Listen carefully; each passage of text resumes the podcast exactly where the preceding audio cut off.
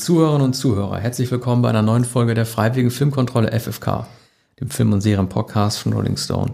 Wie immer zu abonnieren auf äh, Spotify, Deezer und iTunes. Und ihr könnt die Folge auf YouTube hören und oben auf unserem Artikelplayer auf jeder Seite. In der heutigen Folge sprechen Arne Wielander und ich über Jean Connery, über Leben und Werk des großen Schauspielers, der am 31. Oktober im Alter von 90 Jahren verstorben ist. Äh, mein äh, entscheidender Jean Connery-Moment, auch wenn ich den Film gar nicht so gerne mag, über den werden wir dann sprechen, wenn wir in unserer Kinoretrospektive der 80er Jahre aufs Jahr 1989 zu sprechen kommen. Mein äh, entscheidender, prägender Moment mit ihm ist Indiana Jones und der letzte Kreuzzug. Da spielt er, ähm, Connery war da 59 Jahre alt, den äh, Vater von Indiana Jones, ist dort also Henry Senior. Und ähm, Ford selber war da äh, 47, also so unwesentlich jünger, aber man nahm das den beiden ab, Vater und Sohn. Und was mir gut gefiel an der Darstellung von Connery oder generell, wie die Figur konzipiert gewesen ist, er ist eigentlich bis zum Ende kein wirklich guter Vater gewesen. Er, ähm, also Indiana Jones Jr., Ford, wurde ja auch zum Archäologen, der es ihm immer recht machen will, der sich sehr hohe Ziele setzt, weil er seinen Vater nie zufriedenstellen konnte. Und ähm, es gibt so eine sehr bewegende Szene, in der sie sich gegenüber sitzen in, ähm, am Zeppelin und aus Deutschland fliehen und ähm, Harrison Ford ihn konfrontiert damit, immer abwesend gewesen zu sein und, äh, und nie in der Lage gewesen zu sein, ihm zu zeigen, was er kann. Und Connery hat dann gesagt, äh, als du gerade interessant wurdest, da hast du dich von mir entfernt. Also da hat er nochmal in diesem Unverständnis heraus, das er gebracht hat, gezeigt, dass er nie verstanden hat, was eine Vaterfigur zu sein oder wie man dem Sohn gegenüber überhaupt zu sein hat. Ich weiß nicht, ob es Spielbergs Idee gewesen ist oder George Lucas Idee, aber es gibt tatsächlich in dem Film noch so einen Verweis darauf, die auch auf Connery als Sexsymbol nochmal anspielt. Er spielt ja so einen äh, arg romilierten, ja, äh, Fischermützigen oder eher so, so einen Woody Allen-Hut trägt, der da ja äh, älteren Herrn, der immer wieder befreit werden musste, eigentlich selber auch nie wirklich ähm, ich sag mal so als Schläger wie Indiana Jones äh, in Erscheinung tritt, sondern immer befreit werden muss aus allen möglichen Schlössern. Aber es gibt eine Szene, in der auf ihn als Sexsymbol angespielt wird und das ist, äh, als sich die Partnerin von Indiana Jones, Dr. Elsa Schneider, als Verräterin herausstellt, ähm, Senior und Junior aneinander gebunden sind, auf einem Stuhl sitzen, Rücken an Rücken und dann ähm, ähm, Herr Ford ihn fragt, woher denn diese und jede Information wüsste und dann sagt dann äh, Sean Connery, ja, sie redet im Schlaf. Und da wird nochmal klar gemacht, dass auch er als Sexsymbol noch in Frage kommt, dass auch er die Frauen noch kriegt, so wie als äh, James Bond in Erscheinung ja. getreten ist. Ich weiß nicht, wer das einbauen ja. wollte, aber das, ich finde es ein toller Verweis und der hat auch gezeigt, ich, ich, vielleicht war es sogar Jean Connerys erste Rolle, in der er einen Opa dargestellt hat. Mhm. Und das noch mhm. nicht mal mit 60 ja. Jahren. So alt sahen die Leute in den 80ern schon aus. Naja, ähm, er hat sich selbst älter gemacht in den 80er Jahren, ähm, eigentlich in den 70er Jahren schon. Also Robin and Marion der Wind und der Löwe. Das waren Filme, in, in denen er älter in Erscheinung trat, als er tatsächlich war. Er hat, äh, wollte das Toupet nicht tragen, hat er immer gehasst bei Bond, äh, war schon in den 60er Jahren äh, Licht geworden, das, das Haupthaar gelichtet. Und äh, aber äh, Bart hat er gern getragen. Er hat Anfang der 70er Jahre den Schnauzbart getragen bei Filmen von Sidney Lumet. Ähm, es gab jetzt ähm, zu Ehren Sean Connerys äh, den Film Ransom von Caspar Wrede, britisch-schwedische Co-Produktion, ich glaube von 74, von 1974, Entführungsfilm, wo er einen grimmigen schwedischen ähm, Polizisten oder, oder Geheimdienstermittler äh, spielt. Und, und da und bei Sidney Lumet in Molly Maguires, der Bergarbeitergeschichte, hat er den Schnauzbart und später dann immer öfter äh, Vollbart. Und äh, großer Mützen- und Hutträger äh, außerdem. Und Wie trägt er denn eigentlich eine Glatze in welchem Film? Also offensiv. Also auch mit Haarkranz und so. Weil bei der Wind und der ja. Löwe trägt er wahrscheinlich so ein Beduinenkostüm. Ja, eine, eine Art äh, Kapuze, glaube ich. Und ja, eine Kutte, Kutte ja. wie, wie in äh, der Name der ja. Rose. Deshalb kam man wahrscheinlich auch auf, auf diese Besetzung. Das war wahrscheinlich Bernd Eichingers Geniestreich, dass er sofort an Connery dachte bei, bei dem weisen Mönch, der ja auch verschmitzt und und ähm, raffiniert ist und, und Selbstironie. Also das war, war die Rolle, die ihn in den 80er Jahren vollkommen etabliert hat. Aber den konnte man Aber, doch noch kriegen, Connery, nur Jahr 1986. Da war, hat er noch nicht seinen Oscar gehabt für die Untouchables. Das war so eine Limbo so eine Art in Limbo-Zeit Ja. nach Sagt Niemals Nie Highlander, Ja. äh, war ja auch, ist klar, es ist ein großer Erfolg und vor allem ein großer Kultfilm geworden, wie man sagen würde. Aber ähm, das war auf dem Papier gesehen überhaupt nicht absehbar, ähm, welches Faszinosum Highlander auslösen würde. Es war auch ein Glücksgriff. 85, 86. Ja. Wahrscheinlich äh, die Zeit, in der Connery am weitesten weg vom Fenster Ja. war, wie es überhaupt geht. Aber, äh, aber es war eine, eine kurze Zeit. Also es begann, Drei Jahre vielleicht. es begann äh, eigentlich Ende der 70er vorsagt niemals nie, als ein Meteor gespielt hat. Und ähm, äh, Outland 81 war auch kein großer Erfolg der Science-Fiction-Film. Er war sehr gut.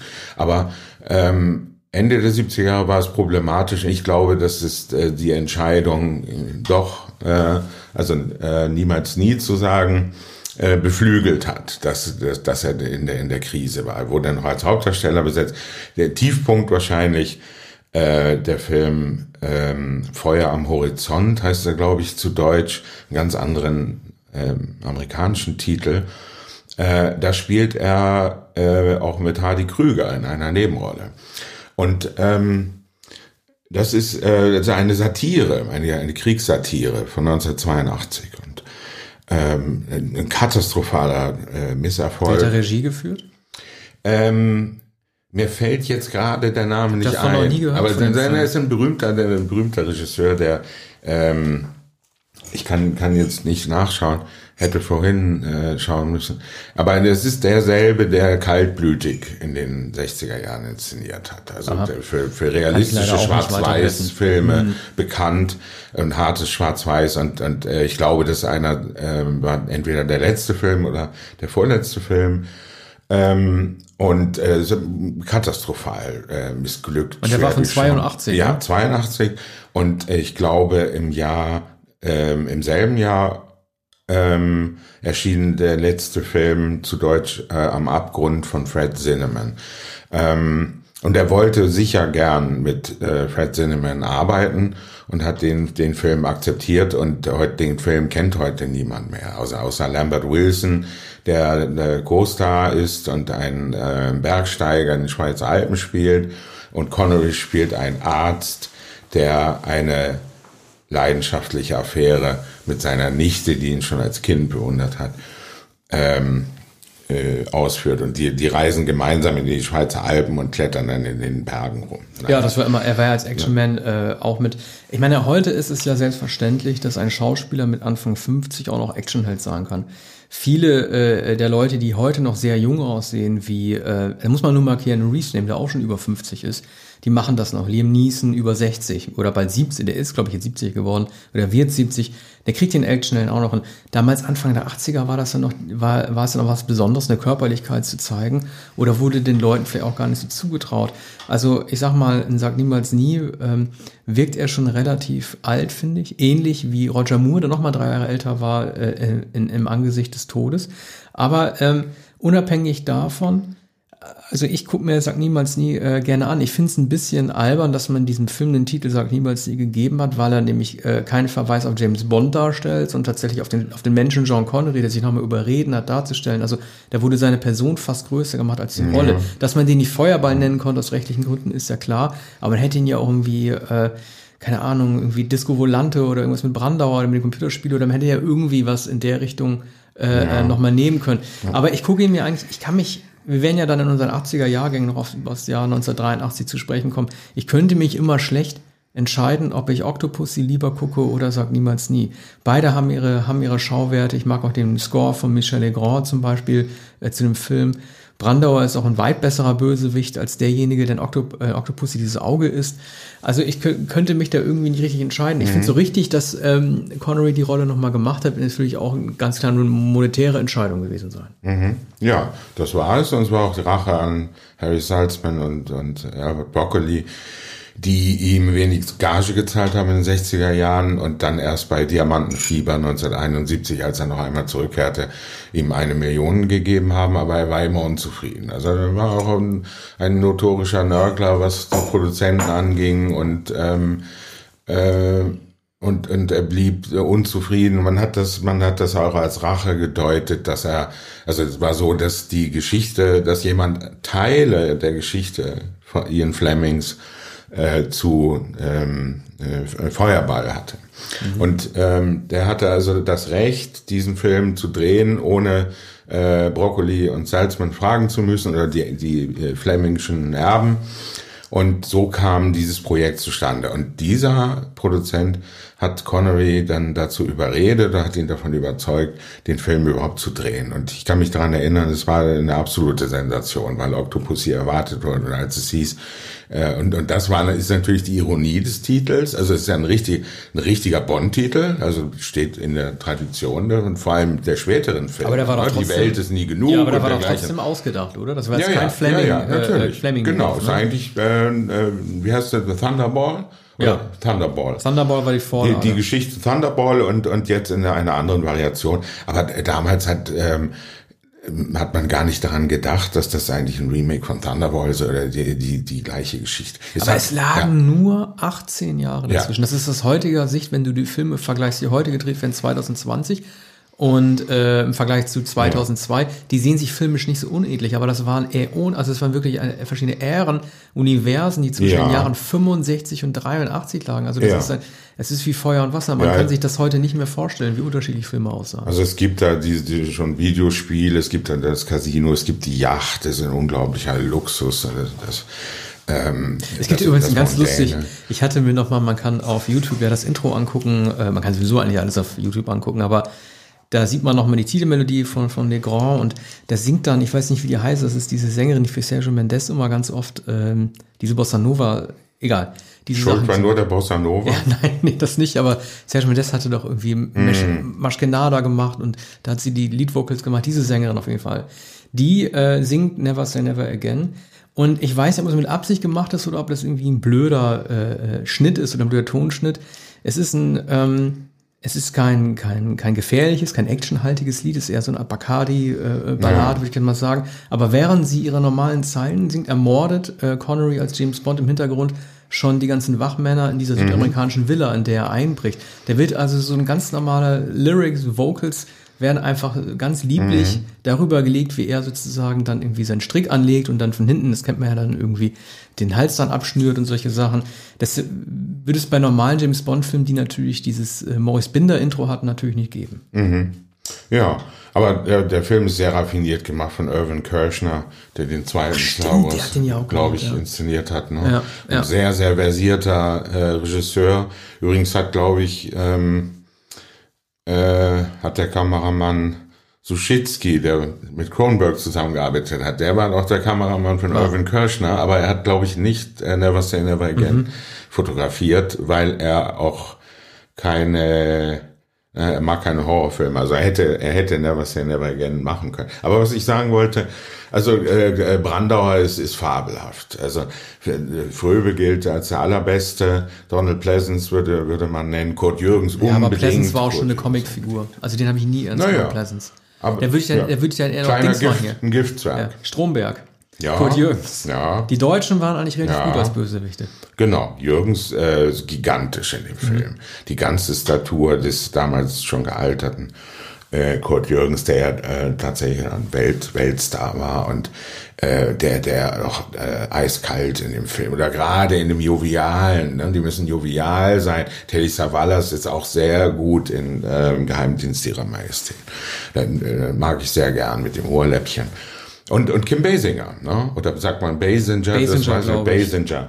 Kim Basinger. Ähm, erste große Rolle. Ja, eben. Und die, sie wurde ähm, sogar äh, da erst vorgestellt und dann die rasende Eifersucht Klaus-Maria Brandauers. Ja, er beobachtet sie, ne, durch diesen Spiegel. Ja, genau. Und sie sie tanzt Ballett und, und er beobachtet sie immer und der Das ahnt vor schon. Paris, Texas, diese Spiegelszene. Ja. Ich finde, man merkt trotzdem Connery, also es gelingt ihm nicht äh, ab, abzustellen, dass er so ein bisschen neben dem Film steht. Also er hat äh, diesen, diesen Enthusiasmus, den er vielleicht bis Goldfinger als James Bond hatte, den hat er dafür auch nicht wiederentdeckt. Also ich meine, gut, das ist immer eine Empfindungssache, jeder sieht das anders, aber ich meine, man merkt ihm ab spätestens äh, Thunderball schon an, dass er so die Lust an dem, was man heute Franchise nennen würde, also in dieser Filmreihe so ein bisschen verloren hat. Und äh, also er, schon, schon sehr, sehr, auch wie man sagen würde, Augenzwinkern oder so viel Sand Ja, daran geben. aber ne, natürlich, das, das äh, sogenannte Augenzwinkern hat er praktisch erfunden. Also ne, ähm, bei, bei Cary Grant gibt es das vielleicht. Bei Cary Grant gibt es das Augenzwinkern, aber nicht außerhalb der Rolle. Ne, er spielt immer, er spielt immer diesen Mann, der, der ohnehin das Augenzwinkern hat, aber das gehört immer zu der Figur, die gespielt wird. Bei Connery scheint es so, als würde er immer einen Schritt neben dieser für ihn uneigentlichen Rolle Ja. äh, stehen. Denn er war dafür nicht ausgesucht worden. Ian Fleming war unzufrieden mit dieser Wahl. Er ist, ähm, er ist eben nicht dieser englische Snob. Er er wirkt nicht wie derjenige, der, der ihnen vorschwebte, nämlich eben Cary Grant, David Niven, Patrick McGowan und damals auch schon Roger Moore, die waren dafür vorgesehen. Und, und Connery war eigentlich ein zu athletischer, zu kräftiger äh, eigentlich, Typ. ein, eigentlich ein absurdes Kriterium, wenn man überlegt, ähm, wie sportiv oder wie muskulär äh, Bond-Schauspieler wie Daniel Craig danach geworden sind. Man hat ja, nach Moore ist man zunächst ein bisschen, äh, nicht nach Moore, nach Connery ist man zunächst ein bisschen auf Abstand genommen von diesem Bodybuilder-Typen. Er war ja auch Bodybuilder, Connery, und hat dann tatsächlich mit Moore äh, etwas mehr den Gentleman genommen, auch mit Lazenby, mit diesem kurzen Zwischenspiel, ja auch eher so, so, so einen baumlangen, eher, nee, nicht drahtig, aber doch eher jemanden, den man vielleicht eher mit Karate in Verbindung bringen würde, Typen genommen. Äh, man ist dann zunächst ein bisschen zurückgegangen, von daher haben ja viele auch recht, wenn sie dann Daniel Craig als äh, Connery-ähnlichen äh, Bond ins, äh, ins Spiel bringen. Ähm, mir ist gerade noch mal eingefallen, ich kenne noch eine Anekdote, ähm, die lässt sich gut nachlesen. Ich weiß nicht, wie du das siehst.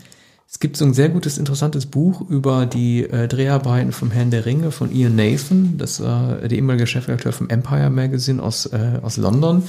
Und der hat das nochmal nacherzählt. Ähm, Peter Jackson wollte damals als Gandalf ja in Erstbesetzung äh, John Connery haben und hat den auch angefragt. Und das war z- äh, 1999, als die Dreharbeiten äh, begonnen. Das war vier Jahre ähm, vor seiner Rente. Er hat ja gesagt, er selber als Rente bezeichnet, äh, nach äh, Liga der außergewöhnlichen Gentlemen. Und äh, da hat man ihm das Skript äh, zu den Bahamas gebracht, aber kein Feedback von ihm bekommen. Und ähm, normalerweise, ich weiß nicht, wieso die Feedback-Kultur unter Superstars ist, aber alle sind davon ausgegangen, dass er sich dazu äh, äußern würde. Connery hat's aber nicht und äh, auch bei einer zweiten Nachfrage nicht und hat dann irgendwie fünf Jahre später, ich weiß nicht, ob es eine Pressekonferenz in Venedig oder in Cannes gewesen ist, da hat ihn ein Reporter darauf angesprochen, ja, wie ist das eigentlich mit dem Herr der Ringe? Hat ja Ian McKellen gemacht, den Gandalf. Ähm, wollen Sie dazu was sagen oder warum haben Sie darauf nicht reagiert und was sagen Sie? Und dann Connery halt irgendwie gesagt, ja, pff, also ich habe das überhaupt nicht verstanden. Ich weiß überhaupt nicht, was das soll. Ich Ja. habe das durchgelesen und ich, ich habe ich hab die ganze Geschichte gar nicht verstanden. Also nicht im Sinne von zu doof, sondern er fand es einfach Ja. zu albern. Dieser Ian Nathan, der Autor, hat das sehr lustig geschrieben, ist aber echt ein empfehlenswertes Buch. Er hat alle getroffen, Peter Jackson mit allen gesprochen, auf allen Dreharbeiten gewesen. Aber er hat dann so ein bisschen das als Pointe so rausgestellt, dass ähm, Connery dadurch äh, tatsächlich die Summe von 450 Millionen Dollar hat, ähm, sozusagen aus den Händen, aus den Händen, also er hätte 450 Millionen Dollar verdienen können. Nun hatte natürlich keiner ahnen können, 1999, dass das so ein großer Erfolg werden würde, Herr der Ringe. Ich meine, Ja. Peter Jackson galt als der Mann, der zwar schon irgendwie äh, himmlische Kreaturen gemacht hat, irgendwie Oscar-Nominierung, bestes Drehbuch, aber prinzipiell war er noch der neuseeländische Horrorfilmer. Sehr, äh, sehr klein, also nicht eine kleine Cast, aber es waren halt äh, keine großen Namen dabei. Connery hätte äh, 18 Monate in Neuseeland drehen müssen, ist als Drehort für Big Budget Produktion noch überhaupt nichts damals gewesen, ist 99. Ich kann das schon verstehen. Darf man ihm jetzt nicht irgendwie äh, böse anrechnen, dass er jetzt irgendwie aufs Geld verzichtet hat, davon abgesehen, auf viel Geld zu verzichten, ist das sowieso mal ganz lustig. Ja, er hatte, er hatte auch genügend davon und Ja. er war schon kurz vor dem Ruhestand, was niemand wusste. Bald hat er sich zurückgezogen. Ähm, Im Jahr 2000 war Verlockende Falle mit Catherine Zeta-Jones. Und da hieß es dann zum ersten Mal, als er 70 Jahre alt war, ähm, naja, als Liebhaber von Catherine Zeta-Jones, die damals vielleicht vielleicht ein bisschen geschummelt mit dem Alter, aber war wahrscheinlich 38 oder so. Und, und da sagt er, ja, vielleicht ein bisschen unglaubwürdig, wenn er auch natürlich ein alternder Meisterdieb war und, und noch immer viril. Dann kam aber die Liga der außergewöhnlichen Gentlemen. Äh, Du, aber und, ganz kurz. dazwischen Avengers. Ja, als Liebhaber kann man, also er wirkte als Liebhaber ab dem Alter gut, wo er auch den älteren Liebhaber auch tatsächlich gespielt hat. Bei John Connery, äh, bei Sag niemals nie, hat er noch versucht, den jüngeren Liebhaber zu machen, so wie Moore in dem Angesicht des Todes. Ich fand ihn als 70-Jährigen bei Catherine Zeta-Jones, fand ich ihn eigentlich ganz in Ordnung, weil das Altersgefälle da ja selber auch ein Thema gewesen ist. Ja, also da, da war es unverhohlen, das, das war bei Bond etwas schwieriger.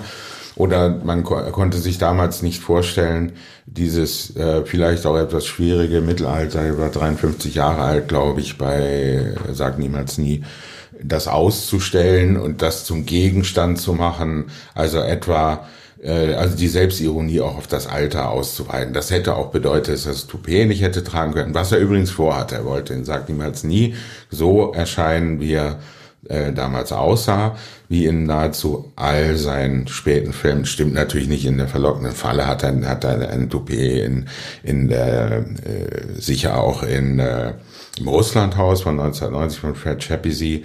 Also mein Lieblingsfilm übrigens äh, von äh, mit Connery. Ähm, da spielt er zwar zerzaust, hat aber trotzdem auch äh, ein, eine, eine Art von Toupet, ist aber äh, sehr äh, realistisch, wie, wie in den, den meisten Filmen der späten 80er und der 90er Jahre. Und ähm, in den ähm, zweiter, in den Nullerjahren hat er ja nahezu dann keine Filme mehr gedreht und hat sich leider zurückgezogen nach äh, der Liga der außergewöhnlichen Gentlemen. Die ich bis heute nicht gesehen habe. Ja, also das ist ein wirklich bedauerlicher Film. Eine Nummernrevue ist vollkommen, vollkommen bizarr. Ähm, sind laut, lauter äh, Star-Auftritte und, und das Konzept geht so wenig auf wie Avengers, ein Film, der ja äh, kaum ein Film wurde so verrissen wie Avengers. Ne? Was hat er denn da gespielt? Ja, da, da hat er eigentlich eine Art eine Cameo. Ich kann mich nicht mehr genau daran erinnern, dass er so den altersweisen Vorsitzenden oder ähm, mh, hm, wie sagt man, der, der Superintendent oder dergleichen. Ne? Mhm. Und ähm, während die ähm, während die äh, die beiden wesentlichen Parts äh, von, von anderen ähm, gespielt hat. Er war ja schon zu alt, er war ja auch für die Rolle von Patrick McGoon aus der Serie schon viel zu alt gewesen. Ja. Aber sie wollten ihn natürlich als Briten in, in, in diesem Remake haben, so wie, wie ihn viele in den späten Filmen haben wollten, als er eigentlich Nebenrollen gespielt hat, wie eben in Untouchables. Ähm, wie auch äh, im, im, eigentlich im, in der Name in der Name der Rose. Ne? Also da äh, füllt er ja nicht sozusagen nicht vollkommen die die Leinwand aus. Stimmt, das war allerdings tatsächlich. Äh, also er hat danach klar in den 90ern noch einige Hauptrollen gehabt, aber seine Filmografie ist tatsächlich in der Regel auch nur mit einem Film pro Jahr besetzt gewesen, eigentlich so ab 1990 ab dem Russlandhaus. Das letzte Mal, dass man ihn im Kino sah, könnte tatsächlich dann nicht die Liga der ausgeglichen Gentlemen gewesen sein, sondern diese schöne Fotoeinblendung aus Indiana Jones und äh, mhm, das Königreich des mhm. Kristallschilds. Über den Film würde ich irgendwann gerne nochmal sprechen, weil ich ihn gut finde. Ich bin wahrscheinlich einer der wenigen, die diesen Film gut finden. Und äh, das ist einfach eine, ich, man kann es nicht anders sagen, es ist einfach eine geniale Idee gewesen mit ähm, der Absage Connerys. Er hat ja ähm, gesagt, dass ihm sein Retirement so, zu gut gefällt, um selbst für seinen Freund Steven Spielberg eine Ausnahme zu machen und nochmal als Indies Vater aufzutreten. Also dieses wurde so genial gelöst, dass man dann einfach dieses Foto auf diesem Schreibtisch zeigt und es gibt äh, wenige Einstellungen in der gesamten Saga von Indiana Jones, finde ich, die so rührend sind, mhm. wie dieser Blick, den Harrison Ford auf dieses Foto mhm. des verstorbenen äh, Vaters auf dem Schreibtisch, das eingerahmte Foto, richtig, weil Ford macht das auch wirklich gut. Also man sieht in diesem Blick, äh, es gab da keinen Abschluss zwischen den beiden. Also sie haben sich äh, zusammengerauft in Jan Jones seiner letzte Kreuzzug und Vater und Sohn haben zueinander gefunden, aber man sieht diesen Blick von Harrison Ford einfach an, dass er diesem Idol immer noch nacheifert und mm. da nicht hinkommen wird, egal wie viele Grals oder egal wie viele äh, Sankara-Steine er irgendwie äh, in die Museen bringen kann oder in das Dorf. Ja, also über den Film habe ich bei Wikipedia gelesen, äh, äh, Harrison Ford und wahrscheinlich Spielberg und Lucas wollten, ähm, wollten Connery noch für einen fünften Indiana Jones. Echt? Ja, der fünfte, der, der fehlt ja noch, ne? Mhm. Also den. Ähm, also sie haben, mit anderen Worten, ja. sie haben es nach dem vierten, ja. also oder bevor sie den vierten gedreht haben, mhm. haben sie ihn also Connery sich vorgestellt für den fünften. Aber im vierten ist ja ist er ja bereits ist er nur noch als Foto zu sehen. Ja. Aber äh, daraus geht ja nicht äh, unbedingt äh, hervor, dass dass er gestorben ist und nicht mehr nicht mehr wiederkommen könnte. Aus dem vierten? Ja. Naja, ich meine, jetzt, wo sie es so gemacht haben, äh, ähm, schon, also die offizielle Lesart ist tatsächlich, dass, äh, dass der Senior gestorben ist. Ja. Aber klar, es wird dann nicht ausgesprochen. Vielleicht ist er einfach auch nicht erreichbar gewesen. Das Ja. kann natürlich auch sein. Das Originaldrehbuch von Frank Darabont äh, zum vierten Indiana Jones gibt ja ähm, Connery eine sehr viel größere Rolle. Also da wohnen die tatsächlich auch, glaube ich, sogar zusammen und dann ähm, Connery, ähm, ähm, Harrison Ford geht ins Museum und stiehlt dann dieses Idol, das er in der ersten Szene von Jägers verlorenen Schatzes in dieser unterirdischen Pfeilfabrik da irgendwie findet, bringt das dann nach Hause und Connery liest ihm dann irgendwie die, die Leviten. Also die haben dieses problematische Verhältnis äh, da noch behalten. Aber ich fand es einfach schön, dass, dass die gesagt haben, okay, Connery will nicht mitspielen, aber wir müssen mit ihm irgendwie umgehen. Dann bringen wir ihn halt zumindest per Foto nochmal ein, 2000 an. Ja. Naja, also das wäre natürlich schön gewesen, wären sie noch einmal zusammengekommen im Indiana Jones Film. Ja, was ist, was ist noch zu sagen? Also in den 90er Jahren viele Unterhaltungsfilme, äh, ein, ein äh, grotesker, drolliger Film, Medicine Man, das war schon fast eine Selbstparodie, aber das Naturthema, das ihn auch beschäftigt hat. Also er hat sich auch in, in, in, auf den Bahamas äh, äh, bemüht um eine, ähm, um eine Küste. Da, da hat er äh, dafür für gesorgt, dass die nicht verbaut wird. Ne? Aber da war natürlich Nassau auf den Bahamas einer seiner Er ist da ja auch in geblieben. Andalusien. Er ist der geblieben nach Sagt niemals nie. Dadurch hat er sich ja äh, in Nassau auch verliebt. Die haben das ja zum Teil auch gedreht. Ja. Er muss da gewesen sein, Dreharbeiten, und ja, dann drehen wir halt wahrscheinlich dann auf den Bahamas. Und dann hat er gesagt, dann kann ich auch nicht Ja, hier bleiben. ja, wie Marlon Brando mit der Südseeinsel Ja. äh, Ta Taora oder so, die er dann gekauft hat und auf der er dann lebte viele, viele ähm, Jahre. Ähm, Okay. er hat, er hat Presidio, er hat im Sumpf des Verbrechens noch, das waren alles Genrefilme, wo er äh, in, de, in den äh, späten 80er, den 90er Jahren der Star war, ähm, im Reich der Sonne, glaube ich, mit Wesley Snipes. Also er hat, hat immer noch einen Sidekick gehabt, einen, einen jüngeren. Und, und, und da war er dann doch die Vaterfigur. Ne? Er Ja, wie bei The Rock. selten- The Rock war ja wahrscheinlich ja. sein größter Box-Office-Erfolg nach Indiana Jones 3, wo er ja auch irgendwie äh, den Mann am Mikrofon gespielt hat und den Mentor des, äh, äh, ich weiß gar nicht, ob er der Mentor Ja, war nee, Nicolas Cage, ja, aber ja, schon, also Vorbild und also der, der frühere, ähm, der, der frühere Superverbrecher sozusagen, der mit so einer ganz schweren Kette und, und mit, mit seiner einer Eisenkugel vorgeführt und befragt wird. Ne? Also von ungeheurer Autorität, obwohl es nicht sein Film ist, sondern es ist eher der von äh, Harris, der glaube ich, der die Hauptrolle spielt. Ed Harris. In, Ed Harris in, in Alcatraz. Ja, aber Connery Und, wird schon ja. alles an sich gerissen haben. Er war mit Abstand Ja. der größte Name. Er lässt sich auch von seiner Michael Bay-Produktion da, glaube ich, nicht eingrenzen. Also er kann das wahrscheinlich schon richtig einschätzen, dass er, ähm, dass er sagt, er bringt halt den Oscar-Fame mit rüber und ist der renommierteste der Schauspieler und dann gibt er sich halt für diesen Actionfilm da. Das war ja auch der Comeback-Film äh, Nicolas Cage nach dem Oscar für Leaving Las Vegas. Da wurde dann ja Nicolas Cage für einen Zeitraum Mhm. von auch nur also von vielleicht maximal zehn Jahren wieder zum A-Lister. Also äh, heute spielt er vor allen Dingen in Genreproduktionen, die auch teilweise straight to DVD sind, aber das war die Geburt des 90er Jahre Actionhelden Nicolas Cage. Äh, naja, nun sind wir auf Nicolas Cage gekommen. Ähm, ich würde wegen, sagen, wegen The ja, Rock, haben einer, einer bombastischen. Ja. einer bombastischen Apotheose von Sean Connery, Ja. wie, wie man sie am Ende dann leider nicht mehr gesehen hat. Ja, also es gut. fehlt, es fehlt der große Abschlussfilm, es fehlt der äh, vielleicht kleine Film, Ja, es ist schade, dass er mit den Gentlemen Kammerspiel. Hat, ne? ja. Ja, na gut, aber das war ihm dann egal. Oder der war des Kinos wahrscheinlich überdrüssig geworden. Und möglicherweise ähm, konnte, konnte er sich auch Texte nicht mehr so gut merken und, und alles interessierte ihn äh, nicht mehr. Okay. Und, und das war auch ein, ein Zug, der ihn ausmachte. Er äh, ist unbeugsam geblieben und hat sich niemals zu etwas überreden lassen. So, ähm, in Gedenken an John Connery. Wir, wir danken fürs Zuhören Ja, vielen Dank. und äh, bis zum nächsten Mal. Bis bald. Tschüss.